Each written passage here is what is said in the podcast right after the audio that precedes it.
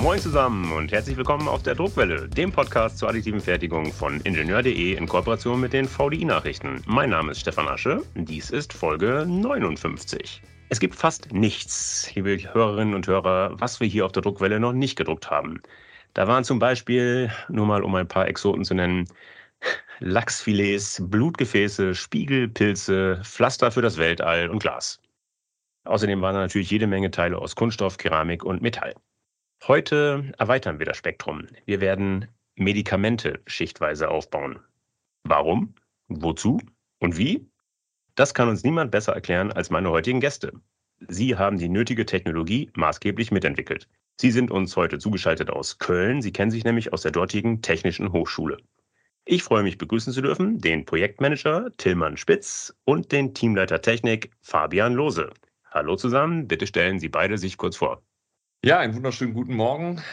Vielen Dank äh, für die Einladung. Tillmann Spitz ist mein Name. Ich bin 34 Jahre alt, von Hause aus Maschinenbauer ähm, in der Spezialisierung Automatisierungstechnik. Wie wir gerade schon gehört haben, von der TH Köln dort studiert und hinterher in der Forschung gearbeitet. Und ich war maßgeblich im Labor für Fertigungssysteme vom Professor Müller eingesetzt und habe dort das Projektmanagement der Forschungsprojekte übernommen und unter anderem auch äh, das Projekt mitgeleitet, äh, was wir heute ein bisschen besprechen, wo es um das 3D-Drucken von Medikamenten geht. Perfekt, Herr dann Lose. Auch, dann auch von mir einen wunderschönen guten Morgen. Äh, Fabian Lose, mein Name.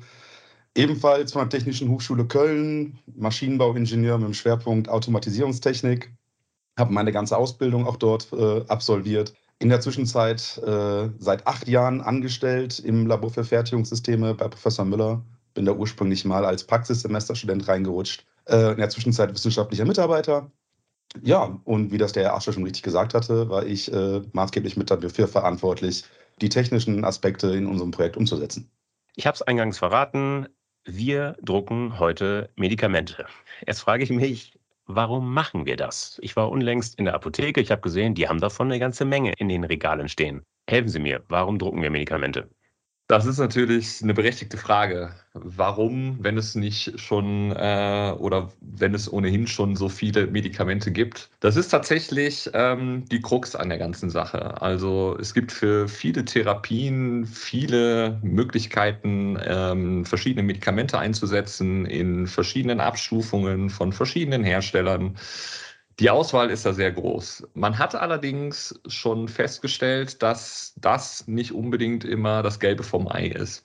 Äh, es gab beispielsweise 2015 eine Veröffentlichung in der Nature. Da hat man eine Studie durchgeführt, wie gut solche Medikamente eigentlich bei den einzelnen Patientinnen und Patienten wirken. Und ähm, in der Studie wurden verschiedenste Therapeutika ähm, einer, einer großen Gruppe an Patienten äh, verabreicht und man hat geguckt, wie gut das Ganze wirkt. Und mit Entsetzen hat man festgestellt, dass zum Teil diese Medikamente von der prozentualen Wahrscheinlichkeit ähm, nur im einstelligen Bereich äh, bei den Patienten zu einem wirksamen Ergebnis geführt haben. Und daraufhin hat man sich natürlich ein bisschen damit beschäftigt und geguckt, was man denn oder wie man das Ganze effizienter gestalten kann oder was man dafür machen müsste, um das Ganze deutlich effizienter zu machen da ist man hingekommen, äh, dass man das Ganze mehr auf den einzelnen Patienten, auf die einzelne Patientin anpassen müsste.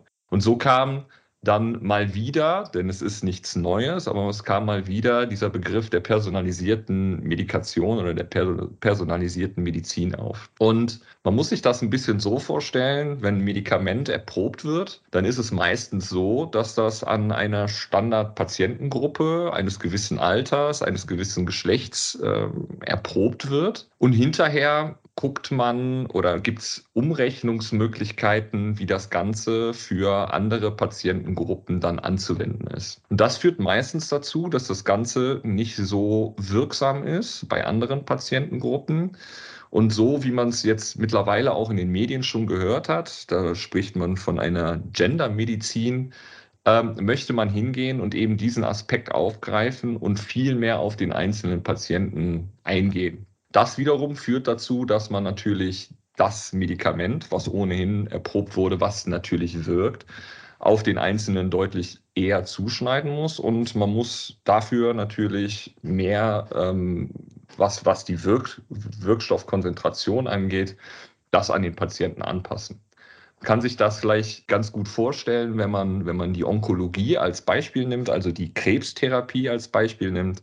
Da machen wenige Milligramm eines, eines Wirkstoffes den Unterschied, ob das Ganze hinterher funktioniert nicht funktioniert oder gar sogar negative Auswirkungen hat, ähm, sodass der Patient eigentlich eher ja ein schlechtes Ergebnis als ein gutes Ergebnis von so einer solchen Therapie bekommt. Und ähm, in solchen Aspekten versucht man dann oder mit diesem Hintergrund versucht man in Zukunft das nicht nur für die Onkologie, da wird das schon gemacht, sondern auch im breiten Spektrum anzubieten, damit eben die Medikamente deutlich besser wirken und man eben auch nicht mehr eine Vielzahl von vielen Herstellern braucht und dadurch natürlich auch eine Ressourceneffizienz schafft und diese ganze Hülle und Fülle ein bisschen eingedämmt wird. Ich habe gelesen, auch in der Pädiatrie, sprich der Kindermedizin, macht der Einsatz äh, individualisierter Medizin Sinn. Können Sie das kurz erklären? Ja, da sind wir natürlich genau bei dem Punkt, den ich da auch schon genannt hatte. Ähm, das ist eine Patientengruppe, an denen man nicht so gerne Patiententests durchführt. Und ähm, man nimmt meistens ein bereits etabliertes Medikament, was eben mit dieser Standardpatientengruppe erprobt wurde, und rechnet das dann anhand von Faktoren runter, in das gewisse Alter oder für das gewisse Alter der äh, jeweiligen Patienten und Patientinnen oder eben auf das Gewicht. Äh, da gibt es verschiedene Faktoren, wie das dann eben umgerechnet wird. Und man geht dann davon aus, dass das Ganze funktioniert und wirkt.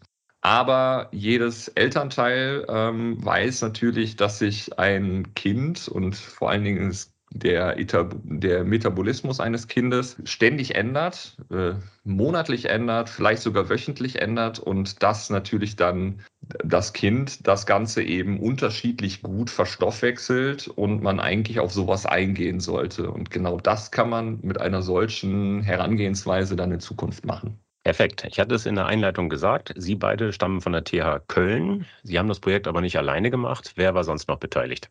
Neben uns war ähm, ein großer Pharmakonzern beteiligt, der ähm, maßgeblich einiges dort gemacht hat. Das war die Firma Merck, KGaA aus Darmstadt.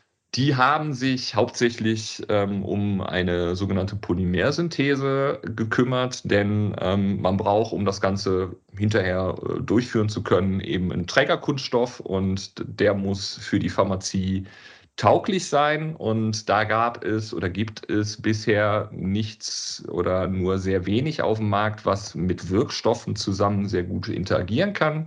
So haben die sich darum gekümmert, dass man eben ein neues Polymer entwickelt. Dann hatten wir die Heinrich-Heine-Universität aus Düsseldorf dabei. Ja, wir Kölner können auch mit den Düsseldorfern zusammenarbeiten. Das ist gar kein Problem. Das sind äh, ihres Zeichens auch Pharmazeuten. Die haben sich darum gekümmert, dass die Wirkstoffe mit den Polymeren vermischt werden. Eine sogenannte Formulierungsentwicklung haben die gemacht, haben geguckt, was braucht man, damit hinterher das Zwischenprodukt, was da rauskommt, eben das Filament, auch weiterverarbeitet werden kann und gewisse physikalische Eigenschaften hat, damit es eben auch weiter prozessierbar ist. Und neben uns gab es dann noch ein äh, mittelständiges Unternehmen aus München, die Gen Plus GmbH. Die hat sich darum gekümmert, alles zu analysieren. Sowohl die Zwischenprodukte als auch die Endprodukte ähm, wurden da eben gewissen Analysen unterzogen und unter anderem beispielsweise auch Stabilitätsstudien wurden dort gemacht, wie lange beispielsweise sowas haltbar ist. Jetzt haben wir das Warum geklärt. Wir sind ja aber auf der Druckwelle. Jetzt müssen wir auch wissen, wie. Wie wird gedruckt? Beschreiben Sie doch bitte mal den Herstellungsprozess grob. Also von der rein technisch-Ingenieurssicht äh, unterscheidet sich der Herstellungsprozess eigentlich kaum von einem normalen FLM-Verfahren. Das heißt, man beginnt erst damit, indem man ein, ein Halbzeug herstellt. Ähm, in unserem Fall ist das ein Filament. Dafür, äh, wie der Herr Spitz das schon angedeutet hatte, nutzt man einen, ja, einen Schneckenextruder letztendlich, wo ein Polymer und ein Wirkstoff vermengt wird und erzeugt dann einen Draht, den man auf eine Spule aufwickelt. Ähm, und diese Spule setzt man dann nachher in den 3D-Drucker ein. Und da wird das standardmäßig nach einem FLM-Verfahren äh, verarbeitet. Also man schmilzt es auf, erzeugt kleine Schutzstoffstränge und legt die dann halt entsprechend zu der Geometrie, die man möchte, gerne ab. Wenn man sich jetzt mal fragt, wie diese Geometrie überhaupt zustande kommt, dann guckt man das Ganze besser aus der Patientensicht an. Ähm, der geht erstmal zu seinem behandelten Arzt hin äh, und der Arzt würde jetzt erstmal eine Untersuchung machen, welcher Wirkstoff wirkt überhaupt bei diesem Patient und in welcher Menge wäre das notwendig. Das kann man machen, indem man sogenannte Biomarker analysiert. Und letztendlich würde dann der Arzt nicht mehr, wie es jetzt ist, irgendwie ein bestimmtes Präparat auf dem Rezept schreiben, sondern eine Wirkstoffmenge und eine Dosierung oder eine Kombination. Damit geht dann der Patient zur Apotheke. Diese Daten werden in unsere Maschine eingegeben. Ein Algorithmus erstellt dann basierend darauf die entsprechende Tablettengeometrie, die benötigt wird. Dann wird das gefertigt und ja, eine Viertelstunde später geht man dann mit seinen Tabletten glücklich nach Hause. Klingt gut, aber äh, bei mir schrillen gerade so ein bisschen die Alarmglocken. Habe ich Sie richtig verstanden? Basis der Tabletten sind Kunststoffe? Schluck ich Plastik? äh, ja, Basis sind Kunststoffe und nein, sie schlucken kein Plastik. Da muss man immer unterscheiden. Also ein Kunststoff ist nicht gleich Kunststoff. Äh, das heißt, sondern ein Polymer in einer Tablette ist nicht ein äh, Polymer aus der Plastiktüte vom Supermarkt. Tatsächlich ist es so, dass in, in herkömmlichen Tabletten, also wie man sie jetzt auch schon nimmt, auch schon Polymere vorhanden sind und die sind auch sehr notwendig, damit man das machen kann oder damit die Tabletten richtig wirken können. Einmal ermöglichen diese Polymere eine Kontrolle über die Freisetzung, also wo der Wirkstoff im Körper freigesetzt wird. Wenn Sie einen Wirkstoff haben gegen einen Darmbeschwerden, ähm, dann wollen Sie logischerweise, dass der auch erstmal die Tablette die Magensäure überlebt und erst im Darm dann freigesetzt wird. Mhm. Dafür werden Polymere genutzt. Außerdem haben manche Wirkstoffe ein sehr, sehr langsames Freisetzungsverhalten. Das heißt, was man macht, ist, man verklebt eigentlich so kleine Körner mit Polymeren, die dann sehr schnell zerfallen, die zum Beispiel im Speichel sehr schnell auflösen. Und dadurch erzeugt man dann bei Tablette, sobald die sich aufgelöst haben, eine sehr, sehr große Oberfläche und dann kann der Wirkstoff halt deutlich schneller aufgenommen werden. Der letzte Grund, warum man Polymere jetzt schon in Tabletten einsetzt, ist ein ganz realer und ganz händelbarer Grund eigentlich. Ähm, wenn Sie sich zum Beispiel vorstellen, Sie müssen einen Wirkstoff gegen Bluthochdruck nehmen, da sind so häufige Dosierungen 2,5 Milligramm eine 2,5 Milligramm Tablette, wenn das reiner Wirkstoff wäre, das wäre so klein, die könnten sie gar nicht mehr nehmen. Und wenn sie die auch noch brechen müssten zum Beispiel, die könnten sie, die würden sie verlieren, die würden sie auf dem Fußboden nie wiederfinden. Und ältere Herrschaften dann äh, hätten da gar keine Chance. Deswegen nutzt man eben auch diese Polymere, um halt eben eine bestimmte Größe einfach zu erreichen, dass man die Tablette handeln kann. Jetzt habe ich gerade gesagt, Kunststoff ist nicht gleich Kunststoff, nämlich der Polymer, der dafür verwendet wird, das sind biokompatible Kunststoffe oder Polymere oder bioresorbierbare. Das heißt, die interagieren entweder mit dem Körper gar nicht und werden einfach ausgeschieden und können dann nachher von der Umwelt biologisch abgebaut werden. Oder die sind wirklich, wenn sie resorbierbar sind, werden sie wirklich vom Körper einfach aufgelöst und zersetzt, genau wie eine Nahrung. Jetzt lassen Sie uns bitte in die Details einsteigen. Zugegeben, ich bin kein Pharmazeut, aber ich stelle mir vor, dass es sehr, sehr wichtig ist, dass der Wirkstoff, die Wirkstoffe gleichmäßig in den Filamenten verteilt sind. Sonst hat im schlimmsten Fall Pille 1 eine völlig andere Dosierung als Pille 2. Wichtig ist also die Homogenität im Filament. Wie stellen Sie die sicher?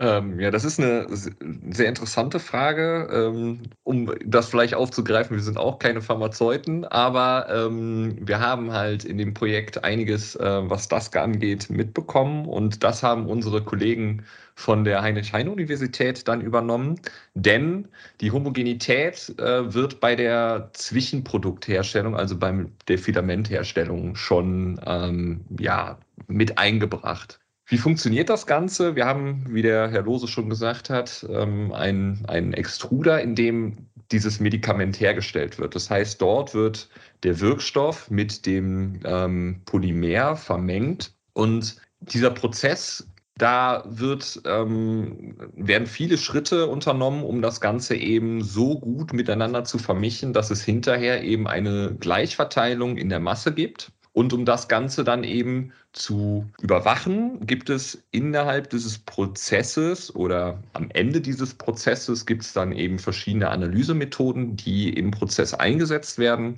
Meistens ähm, sind das dann spektroskopische Methoden. Da gibt es Nahinfrarot, äh, die Nahinfrarotspektroskopie beispielsweise.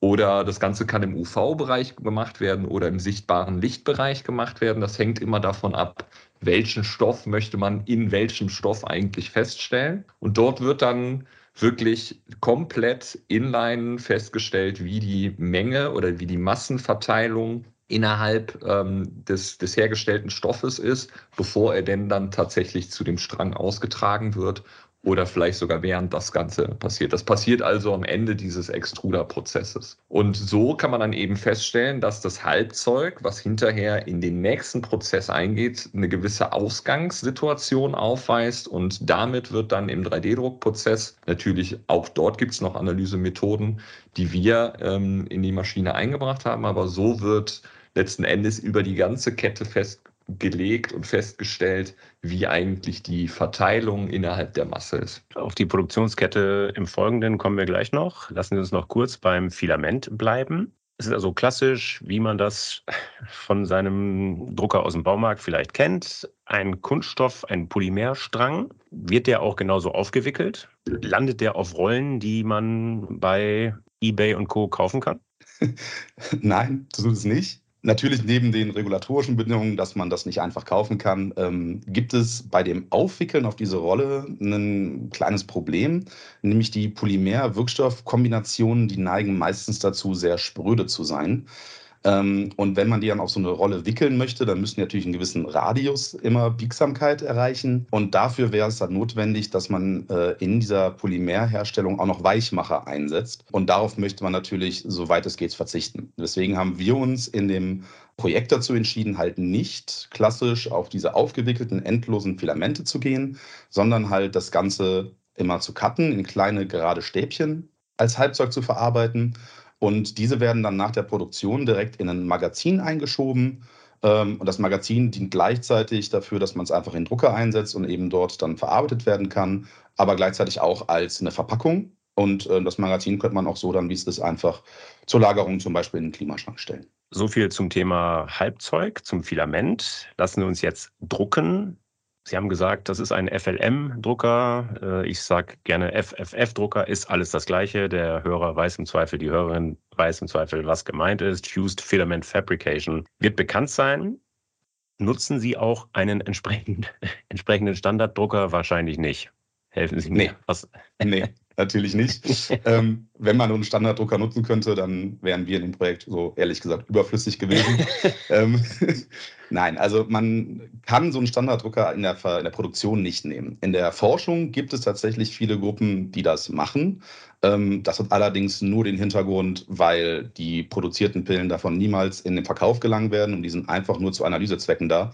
Wenn da mal irgendwas anderes mit drin ist, was da nicht reingehört, kriegen die das in die Analyse mit und man rechnet das dann einfach raus. Das Problem ist, dass diese Standard-FFF-Drucker ähm, die sind nicht wirklich reinigbar. Das heißt, ähm, wenn man jetzt erstmal ein Medikament gegen Krebs darauf verarbeitet hätte und man möchte danach zum Beispiel ein Medikament gegen Bluthochdruck verarbeiten, dann ähm, hat doch der Patient sicherlich den Wunsch, dass da kein Krebsmedikament mehr in der Pille vorhanden ist.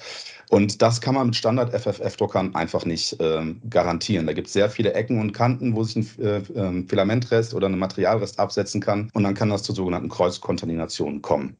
Deswegen haben wir ein Drucksystem entwickelt, was halt eben genau darauf ausgelegt ist. Das heißt, wir haben einmal ein Closed Design, dass unser System überhaupt auch außerhalb von einer Laborumgebung eingesetzt werden kann, zum Beispiel in Apotheken. Ähm, und dazu gehört vor allen Dingen ein in sich geschlossener Druckraum, der komplett getrennt ist von allen weiteren Elementen, wie zum Beispiel Kinematikelementen. Und diese Flächen von diesem Druckraum zum Beispiel, die bestehen aus einem speziellen Edelstahl, der für die Pharmazie zugelassen ist und mit speziellen Reinigungslösungen gereinigt werden kann. Diese Flächen sind alle gerade, dass es da keine Kanten oder Ecken gibt, wo sich vielleicht Bakterien oder Wirkstoffreste ansammeln könnten, die man bei der Reinigung vielleicht nicht erwischt.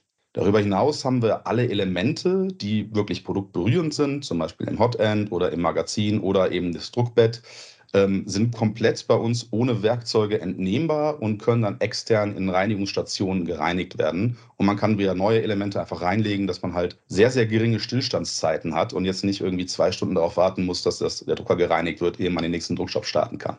Ein anderer Punkt, der unseren Drucker sicherlich besonders macht, ist, dass wir aktuell zwei Druckköpfe in diesem System verbaut haben. Und in jedem Druckkopf kann dann eine Polymer- Wirkstoffkombination verarbeitet werden und das aber auch in eine Tablette. Das heißt, wir können wirklich mehrere Wirkstoffe in eine Tablette einsetzen äh, und auf die Art und Weise eine sogenannte Polypill herstellen. Aktuell Wie gesagt, sind das zwei Druckköpfe. Wir haben das System allerdings so modular aufgebaut, dass man das beliebig skalieren kann und zum Beispiel irgendwie später acht Druckköpfe in so einem System möglich wären, ohne Probleme. Für unser Demonstrator jetzt haben wir erstmal zwei gewählt, weil das vollkommen ausreichend war. Der letzte ganz, ganz große Punkt ist der Punkt Qualitätskontrolle. Wenn wir so ein System herstellen, müssen wir natürlich auch garantieren, dass immer die richtige Menge Material in dem Erzeugnis drin ist und dass da keine Abweichung gibt. Äh, und aus dem Grund haben wir eine Inline-Qualitätskontrolle integriert. Das heißt, wir haben sehr viele Sensoren eingebaut, die in so einem Standard-FFF-Drucker einfach gar nicht vorhanden sind. Ähm, zum Beispiel ein Wägemodul, wo wir halt quasi während der Produktion schon sagen können, ja, die Prozessparameter wurden eingehalten und hier wurde jetzt nichts beschädigt und hier wird auch die richtige Wirkstoffmenge ausgetragen. Das ist die Tablette, die du willst und ähm, du kannst sie auch ohne Probleme schlucken. Und ich sage mal so, die Sahnehaube dann nachher auf unserem ganzen System ist, dass wir auf der Basis derselben Sensoren auch noch eine Qualitätsvorhersage mittels einem KI-Algorithmus machen. Das heißt, sollte mal irgendwie man feststellen, dass da zu wenig Masse ausgetragen ist, ähm, dann wird dann ein Algorithmus laufen, der sagt, oh, ähm, wenn du so weitermachst, erreichen wir nicht das Ziel unserer Tablette, ändere folgende Prozessparameter, damit das Ziel wieder erreicht wird. Wir sind, wie gesagt, im Fused Filament Fabrication Verfahren unterwegs. Der Name sagt es schon, Fused, da wird etwas aufgeschmolzen zu, also in aller Regel mit hohen Temperaturen. Da frage ich mich, sind diese hohen Temperaturen nicht schädlich für die Wirkstoffe? Das ist vollkommen richtig. Also zu hohe Temperaturen können wirklich den Wirkstoff beschädigen und das ist auch einer der großen Risiken bei dem Verfahren. Um das natürlich zu vermeiden, ähm, gehen wir das quasi auf zwei Stufen direkt an. Die erste ist, ähm, warum wir so glücklich waren, dass Merck bei uns der Pro äh, Projektpartner war, äh, weil die einfach eine sehr hohe Erfahrung in dem Bereich schon haben. Man setzt sehr viel Aufwand bei der Polymerentwicklung, der Polymersynthese ein, um ein Polymer zu schaffen, was halt nicht nur biokompatibel ist, sondern eben auch noch eine möglichst geringe Glasübergangstemperatur hat dass man einfach bei möglichst geringen Temperaturen nachher die Kombination verarbeiten kann. Die zweite ist, dass wir einen speziellen Druckkopf entwickelt haben, ähm, der sehr materialschonend arbeitet. Das heißt, wir schmelzen das Material da drin sehr, sehr gleichmäßig auf. Ähm, zum Beispiel, dass halt im Filament selbst nicht der Kern noch hart ist, während die äußeren Kanten, sag ich mal, schon sehr heiß und die Temperaturen über, übersteigen, sondern wir schmelzen es auf eine Art und Weise auf, die das Ganze sehr homogen macht. Und gleichzeitig ähm, achten wir darauf, dass wir eine sehr, sehr kurze Verweilzeit von unserem Filament in diesem aufgeschmolzenen Zustand hat, denn auch das kann eine Beschädigung hervorrufen. Das heißt, heißt, unser Druckkopf wurde darauf optimiert durch spezielle Simulationen, dass wir zum Beispiel keine Totzonen entstehen, wo irgendwie Material sich einfach anlagern könnte und da mehrere Minuten hängt, ohne dass es vorgeschoben wird.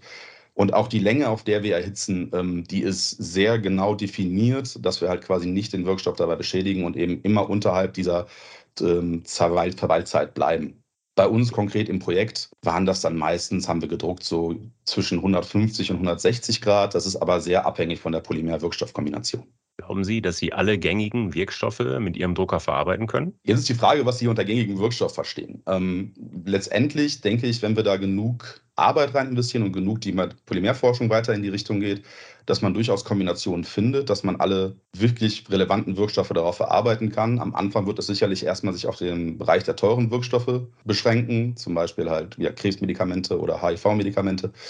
Ähm, aber wenn die Technologie weit genug fortgeschritten ist, sehe ich auch kein Problem damit, auch wirklich nachher ein Kopfschmerzmedikament darauf zu verarbeiten. So, jetzt haben wir die Pillen fertig gedruckt. Äh, sie liegen jetzt auf dem Druckbett. Ich kann sie entnehmen. Die Pillen sind fertig. Sind sie jetzt ähnlich lange haltbar wie klassisch hergestellte Tabletten? Überall, wo es Vorteile gibt, gibt es auch Nachteile. Äh, in unserem Fall der große Vorteil natürlich, dass man personalisiert Medikamente herstellt. Der Nachteil ist, nein, die sind nicht so lange haltbar, wie das äh, klassische Tabletten sind. Das ist aber auch eigentlich kein Problem, weil darauf das ganze System überhaupt nicht ausgelegt. Ähm, der Gedanke dahinter ist, wie gesagt, Sie kommen zur Apotheke oder zu Ihrem Arzt hin und Sie bekommen eine Monatscharge, also maximal 30 Tabletten. Erst wenn diese aufgebraucht sind, die Sie quasi wirklich am Stück auch nehmen, ähnlich wie ein Antibiotika, dann gehen Sie wieder zurück zum Ihrem Apotheker und bekommen dann halt neue verschrieben und neue produziert. Das heißt, es ist nicht so, dass Sie sich einfach mal eine Packung Kopfschmerztabletten kaufen und die liegen dann ein Jahr bei Ihnen in der Schublade rum. Das ist gar nicht das System, sondern Sie bekommen wirklich 30 Tabletten, wenn Sie das brauchen. Die nehmen Sie auch wirklich alle auf und dann bekommen Sie gegebenenfalls neue verschrieben.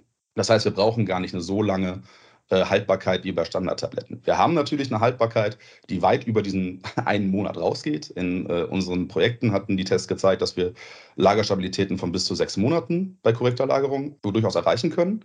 Ja, aber der, der Gedanke ist, wie gesagt, dass das nur für einen Monat hat. Das hat auch direkt mehrere Vorteile. Ähm, wenn sie mal so eine Tabletten sich kaufen, dann liegen die im Schrank, dann vergessen sie die und dann wollen sie die irgendwann nehmen und stellen fest, upala, sind abgelaufen.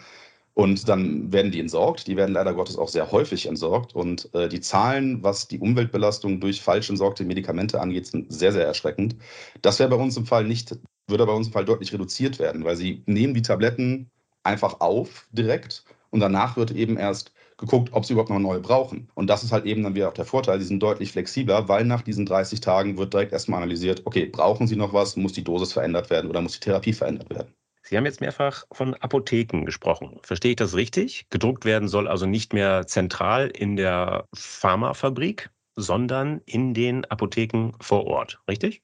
Das ist zumindest der Wunsch äh, für, die, für die Zukunft. Jetzt am Anfang, ähm, weil das alles noch äh, in, im Aufbau sich befindet, wird es tatsächlich, weil wir, wie der Herr Lose schon gesagt hat, am, am Anfang eher bei den teuren Medikamenten unterwegs sein werden. Ähm, wenn man so eine Krebstherapie beispielsweise als, als Beispiel nimmt, dann wird das häufig begleitend mit Klinikapotheken oder Großapotheken laufen, die bisher auch solche Medikamente ja, herstellen dürfen, beziehungsweise entsprechend an einen Patienten anpassen dürfen. Äh, langfristig ist es das Ziel, wirklich dezentral zu produzieren, um ähm, die Wege kurz zu halten und auch die Patientennähe deutlich zu erhöhen. Und dann soll es wirklich so sein, dass wenn man vom Arzt nach Hause geht, also der Arzt bestenfalls, wenn die E-Akte dann wirklich funktionieren sollte in Zukunft, wird der Arzt digital das Ganze an die Apotheke übermitteln und auf dem Nachhauseweg geht man tatsächlich an der Apotheke vorbei und holt sich dort seine frisch gedruckten ähm, und auf ihn, auf den Patienten zugeschnittenen Medikamente ab. Klingt sehr gut. Wo aber sollen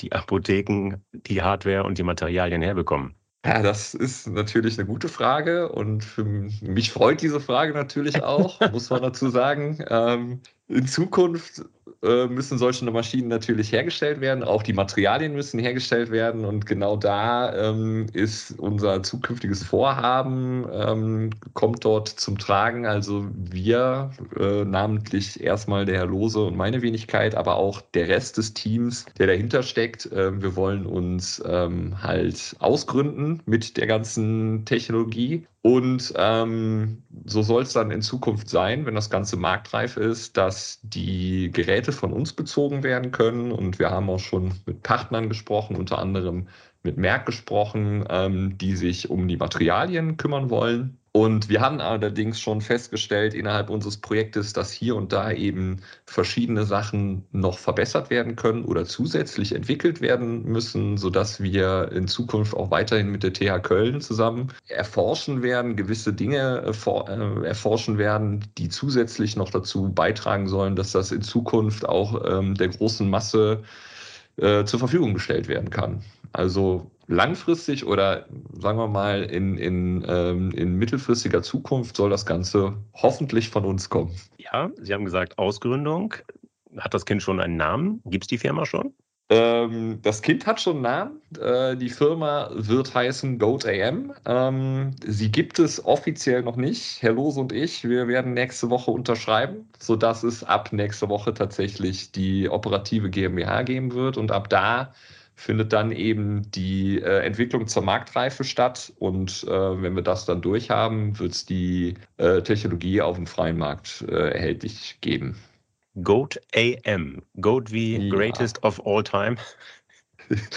Äh, nein, das ist uns tatsächlich, äh, der ein oder andere mag uns das vielleicht nicht glauben, erst hinterher aufgefallen. Ähm, man muss man muss dazu sagen, wir sind äh, Kölner und wir wollten tatsächlich einen Bezug zu unserer Heimatstadt herstellen. Und äh, die Fußballfans da draußen werden es sicherlich kennen. Äh, unser FC hat ein Maskottchen, das ist tatsächlich eine Ziege, das ist der Geißbock, der Hennes. Und ähm, wir wollten uns nicht irgendwie im Namen Cologne nennen oder irgendwie die, die Stadt Köln drin haben. Und so kam einer von uns ähm, eben auf die Idee, den diese Verbindung über diesen, diese ja etwas ähm, andere Art und Weise herzustellen und deswegen sind wir auf die Ziege gekommen. Dass das natürlich äh, auch eine Abkürzung für was anderes ist, äh, das haben wir dann auch festgestellt, aber naja, sagen wir mal so, vielleicht würde es ja mal so. Wer weiß es denn schon? wo wir gerade so im Halbscherzbereich unterwegs sind, lassen Sie mich kommen zur Abschlussfrage schon. Wenn ich mir das so ein bisschen in die Zukunft spinne, dann stelle ich mir vor, dass man in jedem Einkaufszentrum Automaten aufstellen kann, die jeder Patient besuchen kann mit seinem Rezept vom Arzt abgelegt auf einer Speicherkarte. Diese Speicherkarte steckt er in den Automaten und dieser Automat spuckt die für ihn ideale Medizin aus. Könnte das so sein? Oder anders gefragt, sind Sie auf lange Sicht der Totengräber der Apotheken? Also als Automatisierer kann ich oder könnte ich die Frage so beantworten, ähm, dass das natürlich möglich ist. Ähm, wir haben natürlich schon darüber nachgedacht, das voll zu automatisieren und das Ganze dann eben entsprechend ähm, hinterher als Automat anzubieten. In der Realität, und das ist auch ganz gut so, äh, muss die Frage ganz klar mit Nein beantwortet werden. Wir sind nicht die Totengräber der Apotheker, ganz im Gegenteil. Durch uns oder durch eine solche Technologie rücken die Apotheker deutlich in den, in den Fokus. Denn ähm, es ist nach Gesetzgebung einfach so, dass ganz dass es ganz klar geregelt ist, Medikamente werden von Apothekern hergestellt. Und da ist es egal, ob das im großen Stil ist, in der Massenproduktion oder eben wie bei uns im kleinen Stile ist, wo es ähm, um sogenannte Rezepturherstellungen geht. Alles muss von einem Apotheker hergestellt werden. In der Apothekenbetriebsordnung ist es auch festgehalten, ähm, beispielsweise wenn es um die Rezepturherstellung gibt, äh, geht. Paragraph 7 ist da ganz klar, was ein Apotheker alles machen muss und einhalten muss und äh, nachhalten muss, ähm, damit ein Medikament überhaupt hergestellt werden darf und hinterher einem Patienten zur Verfügung gestellt werden darf. Und der Apotheker muss hinterher auch dafür gerade stehen. Das heißt, da seine Unterschrift ist immer die ausschlaggebende für das, was hinterher beim Patienten landet. Und wenn sich an dieser Gesetzgebung nicht massiv in Zukunft etwas ändern wird, wovon ich auch nicht ausgehe oder wovon nicht auszugehen ist, dann ist es so, dass der Apotheker immer derjenige sein wird, der dafür verantwortlich ist, der den Prozess zu überwachen hat, in unserem Fall, oder eben ähm, für die Freigabe des Medikaments verantwortlich ist und dementsprechend mit dieser Technologie, die wir haben oder die wir jetzt in den Markt bringen wollen, ähm, rückt der Apotheker deutlich mehr in den Fokus, wenn es wieder um die Medikamentenherstellung geht, vor allen Dingen im kleinen Bereich. Habe ich verstanden. Der Apotheker muss eine Menge Vorschriften einhalten. Was muss er langfristig für Ihren Drucker bezahlen? Was muss er langfristig für unseren Drucker bezahlen? Das können wir natürlich jetzt so direkt noch nicht betiteln es wird auch nicht so sein, ähm, dass, wir, dass wir da ein, ein, klassisches Modell fahren werden, was, ähm, was bedeuten wird, dass man einmalig einen Drucker kauft, sondern man wird da in Zukunft eher Richtung Leasingmodelle oder ähm, ähnliches gehen sodass man sagen kann, äh, monatlich wird ein Abschlag gezahlt oder vielleicht sogar über die verarbeiteten ähm, Medikamente, dass man da eben je nach Benutzung einen Abschlag zahlt. Ähm, wie hoch das Ganze sein wird, das kann man jetzt noch nicht sagen, aber so günstig wie ein Desktop-Drucker, das, das lässt sich jetzt mit Sicherheit äh, schon, schon bestätigen, wird es nicht sein. okay. Eine spannende Technologie. Ich werde das verfolgen. Ich bin sehr gespannt, wann ich in meiner Apotheke den Greatest Drucker of All Times finden werde. ich danke Ihnen für das spannende, unterhaltsame Gespräch. Herr Spitz, Herr Lose, herzlichen Dank. Ja, vielen Dank, Herr Asche. Ähm, vielen Dank, dass Sie uns eingeladen haben. Ähm, wir werden äh, auch hoffentlich von Ihnen in Zukunft noch einiges hören und äh, vielleicht werden wir uns auch noch mal zusammensetzen, wenn das Ganze ein bisschen weiter fortgeschritten ist. Gerne. Ja, auch von mir vielen Dank. Ähm, ich kann nur sagen, hat mir sehr viel Freude gemacht, hier mit Ihnen darüber zu sprechen. Klasse. Vielen Dank nochmal. So, liebe Hörer, das war sie schon, die Folge 59. Ich hoffe, dass sie Ihnen gefallen hat. Dann empfehlen Sie uns gerne weiter. Sie finden die Druckwelle überall dort, wo es gute Podcasts gibt. Das heißt auf Podigy, auf Spotify, auf iTunes, auf Google Podcasts, auf Amazon Music Podcasts und natürlich, last but not least, auf ingenieur.de. Wenn Sie Anregungen oder Kritik äußern wollen, dann freue ich mich über Ihre Zuschriften. Sie erreichen mich unter der E-Mail-Adresse sasche, s wie Stefan in diesem Fall, direkt daran geschrieben Asche wie Asche, gelesen Sasche, sasche at vdi-nachrichten.com. Sollten Sie auch an Technikthemen abseits des 3D-Drucks interessiert sein, empfehle ich Ihnen die VDI-Nachrichten. Wenn Sie mal kostenlos einlesen wollen, schauen Sie doch einfach mal unter www.vdi-nachrichten.com/lesen. Dort warten acht kostenlose E-Paper-Ausgaben auf Sie. Das war's für heute. Bleibt mir noch zu sagen, auf Wiederhören, munter bleiben und tschüss.